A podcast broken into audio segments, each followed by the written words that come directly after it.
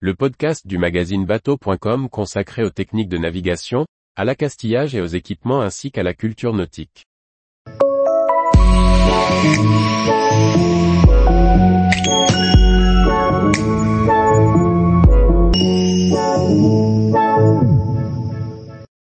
Quel est le matériel indispensable pour appliquer son anti-fouling?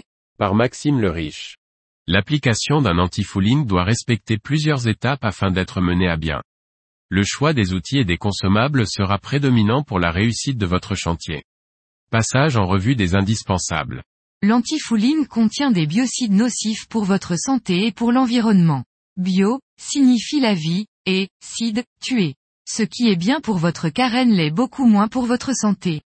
Il est donc impératif de s'équiper convenablement avec le matériel suivant avant d'intervenir sur votre bateau.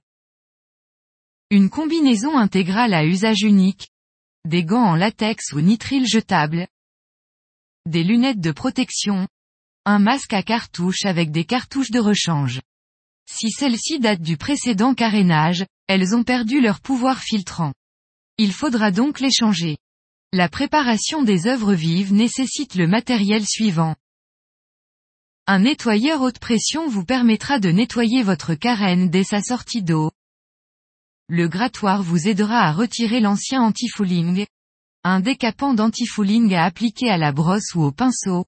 Un enduit époxy est utile pour combler les impacts ou rayures sur les œuvres vives. Un papier abrasif à l'eau afin de préparer la surface pour le nouvel anti-fouling.